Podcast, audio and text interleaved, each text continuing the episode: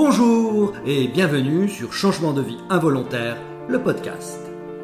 Je m'appelle Jean-Michel Rallet. À 50 ans, je suis un jeune humoriste, toujours entrepreneur et un peu philanthrope. Dans ma vie d'avant, j'étais un financier de haut vol. Aujourd'hui, j'aime partager du rire, de l'émotion et toujours de l'engagement. Pour réaliser cette série de podcasts, je suis allé à la rencontre de femmes et d'hommes connus, ou pas, tous très inspirants, qui vont nous raconter comment un jour leur vie aussi a changé. 80% des Français rêvent d'une nouvelle existence. Combien osent vraiment? Et si un acte manqué, une rencontre magique, un accident dramatique, une séparation, une révélation leur faisait, vous faisait franchir le pas. Bonjour, aujourd'hui je reçois Rémi Genet, le businessman international qui a pris la plume pour prendre un nouvel envol. Bonjour Rémi. Bonjour Jean-Michel. Bon, je sais qu'en ce moment c'est le rush pour la naissance de ton nouveau bébé. Parle-nous-en un petit peu plus.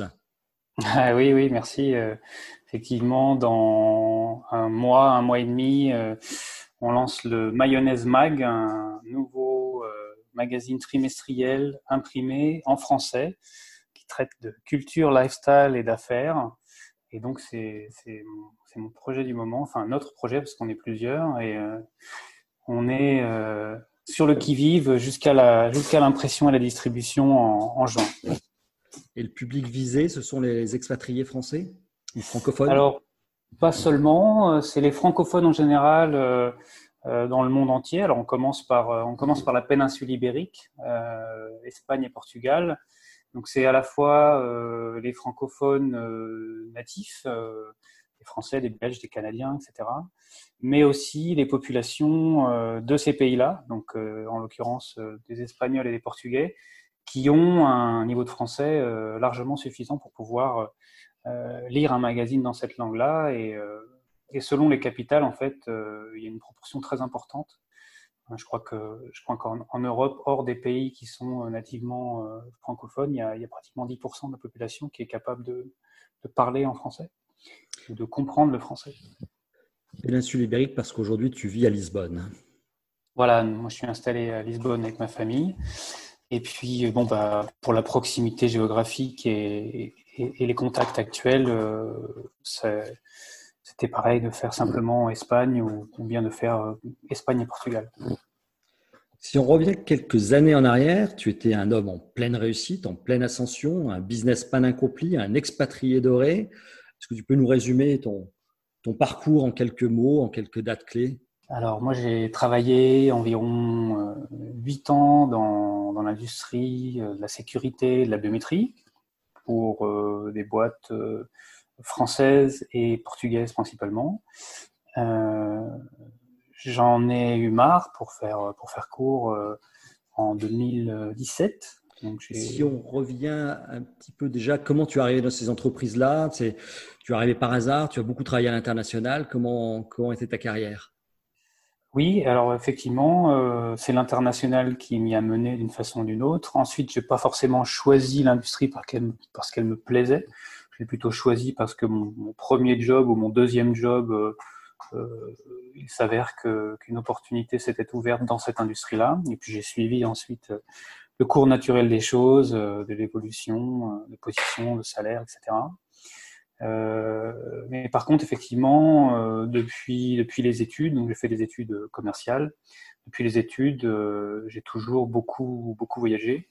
J'ai passé très peu de temps en France ces derniers, ces derniers 12 ou, 13 ans. Euh, et donc, euh, j'ai eu une opportunité pour travailler dans ce secteur-là, je l'ai prise et elle m'a emmené, euh, elle m'a emmené en Colombie, puis elle m'a fait revenir en Europe, au Portugal. et c'est tandis que j'étais employé ici au Portugal pour, pour le leader mondial de la sécurité aux frontières basée sur la biométrie que j'ai décidé d'arrêter cette, cette carrière-là. Donc en 2017. Tu m'as dit c'est que tu avais eu euh, ce goût pour l'international parce que tu avais ce goût pour l'aventure et que quelque part c'était le, contenu du travail que tu avais fait à la sortie de l'école euh, n'était pas ce qui t'intéressait le plus, mais par contre le contenant, les pays dans lesquels tu as pu aller étaient, euh, ton moteur et ta motivation à l'époque. Oui, c'est ça. Euh, le boulot, c'était une excuse pour faire beaucoup d'autres choses. Connaître, connaître les pays, les cultures, voyager, s'extasier devant, plein de choses en dehors du, bureau. Est-ce qu'on peut dire que tu étais au bout du rouleau, que tu, tu étais proche du burn-out? Je pense qu'il y a eu une prise de conscience avant ça, heureusement parce que j'avais aucun problème euh, physique euh, ou même mental, j'ai envie de dire. Euh, mais je pense qu'on s'en serait rapproché rapidement du, du burn-out si, si j'étais resté. Oui. Disons que lorsque je suis arrivé au Portugal, donc en, lorsque j'ai commencé à travailler pour, pour la dernière entreprise, euh, c'était en 2015. Donc j'ai fait 2015-2016, puis pratiquement toute l'année 2017 le rythme était euh, le rythme, la position, euh, les responsabilités, euh, tout, tout avait, avait cru. et du coup, bah, je dédiais beaucoup beaucoup de temps à mon travail. Et c'est là que j'ai réalisé en fait que le problème c'était pas la dose de travail, la charge. Le problème c'était de savoir si, ce que je faisais me correspondait ou si je m'y retrouvais, si j'y trouvais un intérêt quelconque. Et euh, bon, bah, à toutes ces questions-là, j'ai répondu non très rapidement. Et, je pense que c'est ça qui a précipité euh, ma sortie de, l'industrie. Un matin, tu te, lèves et tu te dis que tu n'as plus envie de te lever pour des mauvaises raisons les, prochains matins. Donc, tu, tu démissionnes. Ça, ça ne doit pas être quand même une décision quand on a un beau job. Ça ne doit pas être une décision facile à prendre. C'est en plus, euh, voilà, quand on a une famille ou quand on est en train de créer une famille. Tu en as parlé avec ton épouse. Oui, oui. Alors moi j'ai beaucoup de chance que mon épouse m'a toujours euh, soutenu dans ces dans ces moments-là. Et effectivement, c'est c'est c'est compliqué dans la mesure où on, affronte des éléments rationnels, euh, un salaire, une stabilité, quelle qu'elle soit, à, euh, à une intuition, à des sentiments. Donc euh, on sait, on a envie de changer, on sait qu'il faut qu'on change, on sait que c'est bon pour soi et pour ses proches puisqu'on va on va probablement être une, une meilleure personne comme ça. Et puis de l'autre côté, euh, il y, a, ces arguments très très forts, évidemment.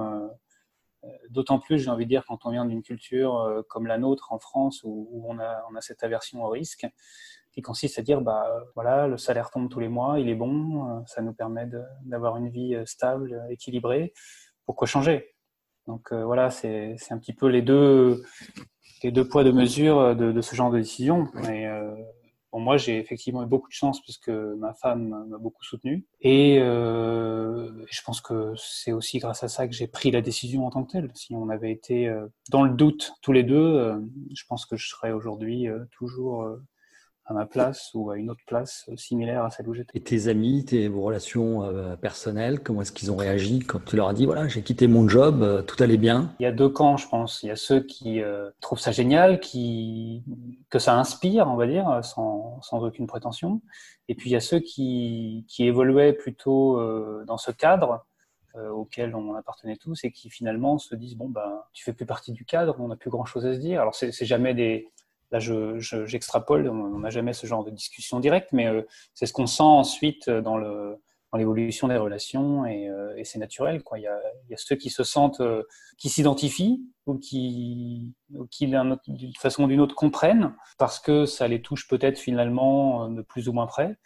Et puis il y a ceux qui, qui, sont très bien là où on était ensemble et qui comprennent pas. Et ça, c'est aussi valable. Et ceux qui comprennent pas, tu as essayé de leur expliquer ou finalement tu t'es dit ils comprennent pas, ils comprennent pas, ils comprendront jamais euh, Non, je me suis pas dit ça. Je me suis surtout dit que de toute façon c'était ma vie et euh, du moment que moi je la comprenais, c'était bien quoi. et est-ce que tu en as qui ont changé après, qui ont aussi euh, opéré un changement de vie en disant bah Rémi l'a fait, il a été courageux, et bah moi aussi j'ai envie de le faire?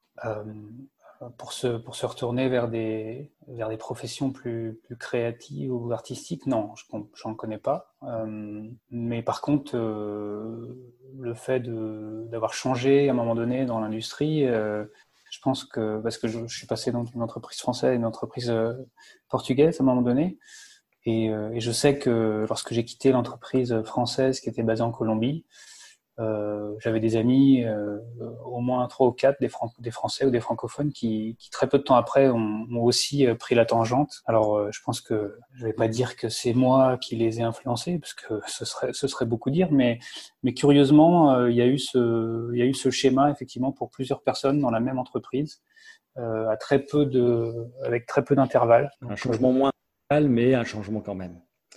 Pour certains radical, mais pas, pas vers l'industrie, pas vers voilà, dans, dans, des industries qui nous ressemblaient déjà à l'époque. On va écouter un petit peu de musique pour passer à la partie artistique de ton changement de vie. Pourquoi Ludovico Einaudi, Una Matina ah, Ludovico Einaudi, j'aime beaucoup. C'est donc du piano, un petit peu du.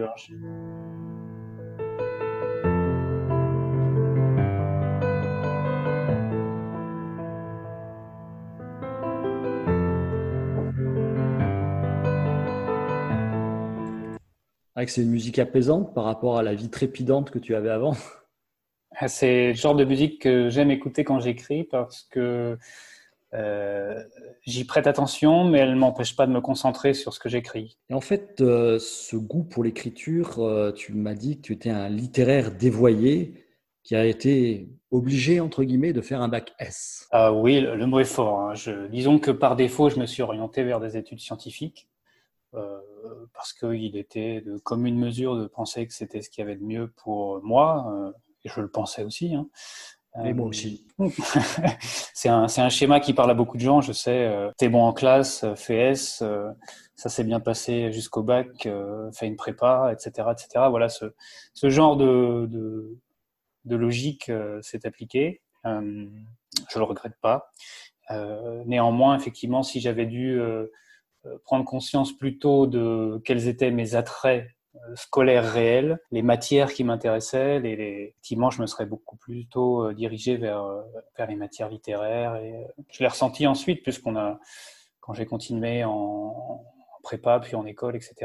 bon, bah, on a eu, on a eu des humanités jusqu'à des matières humanités jusqu'à jusqu'à tard, et c'est là où c'est là où j'excellais, quoi. Contrairement à, la partie scientifique où j'étais médiocre. Et quand tu avais pendant ta carrière de, de, businessman à l'international, tu continuais de, lire, d'écrire? Pas forcément, j'avais des périodes. J'écrivais beaucoup de, notes de voyage, en fait. Euh, quand je partais en voyage, euh, que je découvrais euh, que quand j'étais en Chine, j'avais voyagé au Vietnam, au Japon. J'étais parti sur des îles dans la mer de Chine pour surfer, des choses comme ça. Et là, j'écrivais beaucoup de notes de voyage. Et lire, oui, j'ai toujours lu. J'ai toujours lu des romans, principalement, tout, hein, de, l'aventure, euh, du, drame. Euh. Que la lecture, oui, je, ça, je n'ai jamais vraiment lâché. L'écriture, c'était ponctuel. Euh, c'était plutôt dédié, c'était plutôt destiné à garder une trace d'un ressenti, d'un voyage, d'une expérience. Donc là, tu t'attelles à l'écriture de ton premier roman, Dans le rouge. Alors, je lis le synopsis. Antoine dilue sa tourmente dans un café et fonce au bureau pour ne pas broyer du noir. Il est loin le bout en train multiculturel des années étudiantes. Quelle est la part d'autobiographie dans ce, dans ce roman? Euh, Alors, en, termes d'émotion, elle est très forte, hein, puisque c'est sur la base de ce que moi j'ai ressenti à un moment donné ou à un autre euh, dans ma vie que j'ai pu reproduire euh, certains schémas de pensée d'Antoine, le, le, personnage principal. Après, effectivement, euh, le personnage principal, c'est pas moi. Il est beaucoup plus, euh, je pense qu'il est beaucoup plus euh, torturé que son créateur. et puis le, décor et les personnages autour sont, fictionnels. Donc ça reste avant tout un, roman, une fiction. Pour toi, c'était une sorte d'exutoire et de, catharsis le, La phase préliminaire de construction du roman, oui. Les, les deux, trois premiers mois, les, allez, on va dire les 50, 60 premières pages qui ont été euh, écrites, euh, c'était véritablement ça, un moyen de, de souffler, d'expulser un peu tout ça. Et quand je me suis relu ensuite, au bout de 2-3 mois, je me suis rendu compte que ça valait pas du tout un roman, ni même un texte qui soit. Enfin, moi, j'aimais pas ce que je relisais, donc c'était déjà un mauvais signe. Ça m'avait fait du bien, mais ça, ça, ça constituait pas un texte de qualité pour le pour les lecteurs ensuite. Et c'est là quand même que j'ai réalisé que, qu'en revanche, écrire et, et, approfondir tout ça et l'insérer dans une, une, trame dramatique euh, propre euh, et, et, reconstruire un roman sur, sur cette euh, première ébauche était, c'était quelque chose qui me plaisait. Et donc, bah, c'est ce que j'ai fait. donc, tout l'enjeu était de, de, puiser les émotions que tu avais vécues dans un roman qui est une fiction. Voilà, tout à fait. Et ça, ça t'a pris combien de temps d'écrire ce livre? Euh, 8, 8, mois, à peu près, ouais, 8-9 mois. À raison de combien d'heures par semaine et par jour? C'était très irrégulier, euh, surtout au début, parce que, que mon, fils est né à la même période, en fait. Donc, on avait, euh, on avait un agenda en, gruyère avec ma femme. Et euh, donc, ça pouvait être euh, la nuit, le matin, l'après-midi. Enfin, c'était vraiment pas euh, organisé. Mais je pense que, ouais, on va dire une moyenne de trentaine, trentaine d'heures d'écriture par semaine, peut-être. Un peu moins de charge de travail que dans ta cadre, dans le cadre de ton, job de, de, cadre international, mais quand même une grosse, euh, beaucoup de travail. Et tu t'es, tu t'es fait aider pour, euh, pour le relire euh, Tu as eu des conseils d'écrivains Oui, tout à fait. Oui, euh, c'est très important ça d'ailleurs. moi, j'ai eu un. Donc, déjà, j'ai pu compter sur des relectures de la famille et de certains amis. Et puis ensuite, j'ai eu aussi plus ponctuellement l'aide d'un, d'un, autre ami qui, qui a dû être script dans une autre vie, parce que bon, il était vraiment très bon pour, euh, pour traquer les, les coquilles, les incohérences, euh, les, les, erreurs de syntaxe par-ci par-là qui, qui continuaient de, de, peupler le, texte. Euh, donc oui, j'ai eu effectivement cette aide-là. Et puis j'ai aussi eu l'aide de, de quelqu'un que lui m'a présenté ensuite, parce que le, donc dans le roman, il y a, il y a cette trame principale qui est, qui est, qui caustique, qui est assez active, qui est un enchaînement de péripéties, et puis il y a un, autre contenu qui, est, qui sont des chapitres qui viennent s'insérer dans, le, dans, le, roman, qui ont des noms de couleurs et qui sont en fait reliés euh, à des œuvres d'art abstrait, enfin une œuvre d'art abstrait en l'occurrence du peintre Kandinsky. Et, et pour ces chapitres-là qui sont très euh, qui sont très lyriques, j'ai j'ai dû me replonger, enfin j'ai voulu me replonger un petit peu dans l'étude de, l'œuvre de l'auteur en question. Et ça, c'est des chapitres qui ont été relus par une professionnelle, par une historienne de l'art, qui s'y connaissait, euh, enfin qui s'y connaît très bien euh, sur le sujet. Et, euh, et, ça, ça a été aussi une grande aide parce que ça m'a permis un petit peu de, bah, de me sentir plus à l'aise et, et de et d'avoir l'assurance que je disais pas de bêtises hmm. Par rapport à, à, une interprétation qui était très personnelle d'une œuvre néanmoins bien existante euh, et, qui a déjà été critiquée par des gens dont c'est le métier euh, depuis euh, des dizaines d'années. Est-ce que tu es amateur d'art contemporain également Oui, j'aime bien l'art contemporain. Alors là, c'était de l'art abstrait, mais oui, j'aime bien l'art j'aime bien l'art contemporain, j'aime beaucoup la peinture. Et le roman, ce roman-là, dans le rouge, a été l'occasion de, voilà, de, de m'y plonger m'y plonger un peu plus. Au final, tu t'es fait plaisir à écrire ce roman Oui, énormément. Oui. Bon, c'est 30 heures de travail euh, derrière son ordinateur ou sur sa feuille, mais c'est H24 dans la tête, non? Oui, c'est ça. Euh, je pose plus la question, en fait, parce que c'est pas...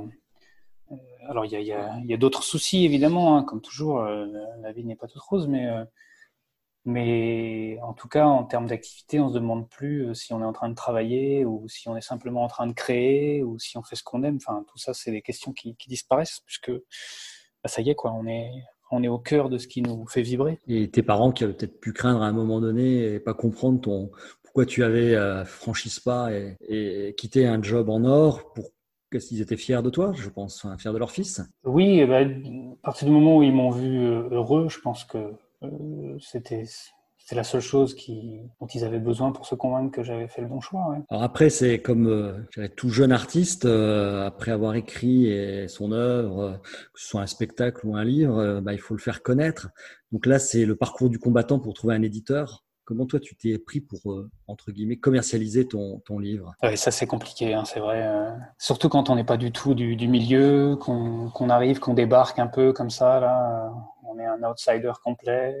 En plus, le milieu de l'édition en France est très particulier. C'est, on a la chance, alors on a la chance ou, la malchance de pouvoir euh, contacter directement les maisons d'édition, ce qui n'est pas le cas dans des, ce qui pas le cas dans des marchés anglo-saxons, par exemple. Il faut passer par des agents, euh, etc. Donc moi, j'ai fait comme, comme, comme 99% des écrivains qui souhaitent euh, se donner une chance. J'ai envoyé mon manuscrit à une quarantaine de maisons compagnons sur rue, alors des, très grandes, des moins grandes. Je n'ai pas forcément trié d'ailleurs, parce que les lignes éditoriales, c'est quelque chose c'est, un autre sujet.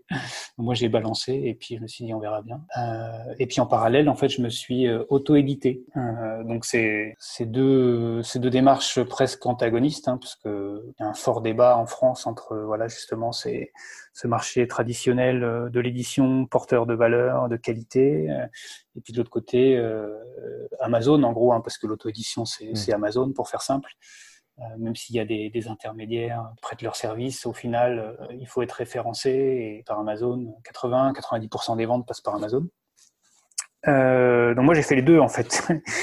je voilà, j'ai pas vraiment eu une analyse qualitative de, du processus d'édition. J'ai plutôt eu une analyse commerciale. Euh, bon, au final, euh, j'ai dû. Euh, le nerf de la guerre, c'est toujours comment on va réussir à faire parler de soi hein, dans, dans l'une ou l'autre des, des, positions. Donc, si on est, chez, si on est dans une maison d'édition, c'est la maison qui doit s'en charger. Si on est tout seul, bah, il faut bien s'en charger soi-même. moi, j'ai lutté, on va dire, je, peux, je pense que le mot est juste, pendant au moins 5-6 mois euh, à être absorbé par les réseaux sociaux euh, et, et, et, les possibilités éventuelles de faire ma propre promotion. Euh, donc ce que j'ai fait, euh, j'ai dû vendre, dû vendre 350 exemplaires, j'ai dû en donner une cinquantaine. Et bon, j'ai jamais eu de réponse positive des maisons, parce qu'au au fur et à mesure, les, les réponses arrivaient quand même par la poste euh, négative. Et euh, donc voilà, c'est ça mon, mon, parcours du combattant euh, à partir du moment où j'ai publié, c'est-à-dire en février 2019 euh, jusqu'à automne 2019, j'étais concentré sur, sur la partie marketing, la partie vente. et c'est pas facile. c'est pas facile. Si je fais un peu le lien, est-ce que tu as eu l'habitude de. Voilà, tu étais au sommet, as, tu réussissais, tu étais toujours en ascension, d'avoir un peu cette frustration de, de, de, voir que les portes se ferment, alors que, euh, je dirais, ton, voilà, tu, tu, as un roman de qualité, que c'est pas toujours sur des critères objectifs que les portes se ferment. Comment tu as ressenti ça? Je pense que si j'avais pas eu certains feedbacks euh, que j'estime très importants et, très qualitatifs, je pense que j'aurais peut-être, euh, malgré, malgré que je crois je crois en moi. Enfin, je pense, pense pas que je pense pas que je sois euh, un génie ni quoi que ce soit, mais enfin, je, pense que j'étais content de mon de mon de mon bouquin. Malgré tout, euh, si j'avais eu que les réponses négatives, je pense que j'en serais quand même arrivé à me dire que voilà que c'était nul ce que j'avais fait, que ça valait pas une publication. Mais fort heureusement, euh, même si j'ai pas si j'ai pas pu publier par le chemin traditionnel, j'ai eu des, des, retours de gens qui sont déjà dans le, dans le monde de la littérature ou dans le monde de l'art, qui ont une, une, légitimité forte dans leur domaine, qui ont lu le bouquin et qui m'ont fait des, de très bons retours. Donc euh, ça, ça a été, euh, ça a été un petit peu le, voilà, le, la cerise sur le gâteau, on va dire, euh, des encouragements et des, et, des, et des retours très positifs pour, pour la suite. Quoi. Je crois qu'on c'est vraiment important d'avoir à la fois les retours positifs et y compris quand il y a des, retours qui sont négatifs, de, bien comprendre les retours négatifs parce qu'un retour négatif, ça ne veut pas obligatoirement dire que le travail n'est pas bon, c'est-à-dire que le travail n'est pas adapté à une ligne euh, éditoriale ou autre. Et c'est vrai que c'est un peu comme dans le marché du travail, hein, où quand les gens envoient des CV, des fois ils reçoivent des réponses négatives mais c'est pas parce que leur CV est pas bon. Et c'est compliqué. Enfin, je pense que, mais au final, ce qui est, ce que je retiens, c'est que le, le but que tu avais, enfin, le but est, le fait d'avoir écrit ce roman t'a fait énormément de bien. Et l'objectif est atteint. Oui, tout à fait. Tellement atteint que tu es en train d'en écrire un deuxième. Oui, qui est, en pause depuis qu'on a, qu'on a lancé le projet du magazine, mais tout à fait. Là, j'en ai deux là en stand-by. Euh, un qui sera très très probablement de la science-fiction, et puis un autre qui est plus introspectif, euh, qui sera plus court aussi, une centaine de pages, je pense. Et euh, voilà, oui, c'est deux, deux brouillons pour l'instant. Et si on revient à, Mayonnaise, euh, donc le magazine, comment t'es venue l'idée? En fait, juste toujours préalablement, en fait, ce, premier roman a été aussi une façon pour toi de, une sorte de, de, de sas de décompression et une étape aussi pour cette, euh, ce projet entrepreneurial mayonnaise? Oui, oui je pense que oui. Effectivement, euh, il fallait que, fallait que ça décante. Euh, moi, je suis donc j'adore écrire, j'adore le processus créatif, mais il y a aussi certains aspects du, du business euh, que j'aime. Hein, C'est-à-dire que tout n'était pas n'était pas mauvais dans ce que je faisais avant, et puis j'ai appris aussi beaucoup de choses. Euh, et, moi, je, oui, il y a des aspects de, de l'entrepreneuriat et du commerce qui, qui m'ont toujours séduit, néanmoins. Euh... On rassemble aujourd'hui un peu le, ta, ta, fibre artistique et littéraire et ta fibre business en créant ce nouveau projet mayonnaise. Oui, c'est l'objectif, effectivement, euh, c'est de pouvoir joindre tout ça, l'utile à l'agréable et, euh, et, de m'y retrouver dans, bah, sur, sur différents tableaux. Quoi. Et là, quand tu penses à mayonnaise, tu penses à quelle musique? Pareil, une musique de house, une musique euh, entraînante euh, ou musique de début de soirée.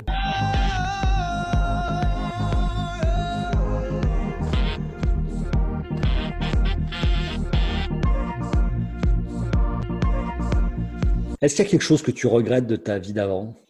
Non, non, non. Je pense que tout est nécessaire. Euh, il faut juste, euh, euh, il faut juste retirer le bon de tout ce qui, tout ce qui constitue l'expérience passée. Mais non, non, j'ai pas de, j'ai pas de regrets. Et aujourd'hui, il y a 80% des Français qui disent vouloir changer de vie. Au final, il y en a pas tant que ça qui ont le courage, comme tu as eu, de, franchir le pas de quitter euh, le confort d'un super CDI quand ils en ont un. Si tu avais juste un conseil à donner. S'il y a cette intuition ou ce besoin, en tout cas, de se confronter au changement, euh, il faut y penser, c'est certain. Il faut en parler aussi. Parce que le, changement euh, dans sa tête et puis le changement euh, confronté à la réalité de, des gens qui nous entourent et à sa propre réalité, c'est déjà deux étapes bien distinctes. Bah... Donc ton conseil, ça serait ne pas le garder pour soi et voir déjà s'il y a une adhésion des proches et de l'environnement. Adhésion, finalement, c'est ta propre vie, donc euh, adhésion ou pas, c'est peut-être c'est peut-être pas forcément le, le, souci, mais en tout cas, si on a des gens de confiance, des gens qu'on aime et qui nous aiment autour de nous, leur en parler, oui, c'est fondamental. Eh ben Rémi, merci d'avoir passé ce petit moment avec nous. Puis à, à bientôt.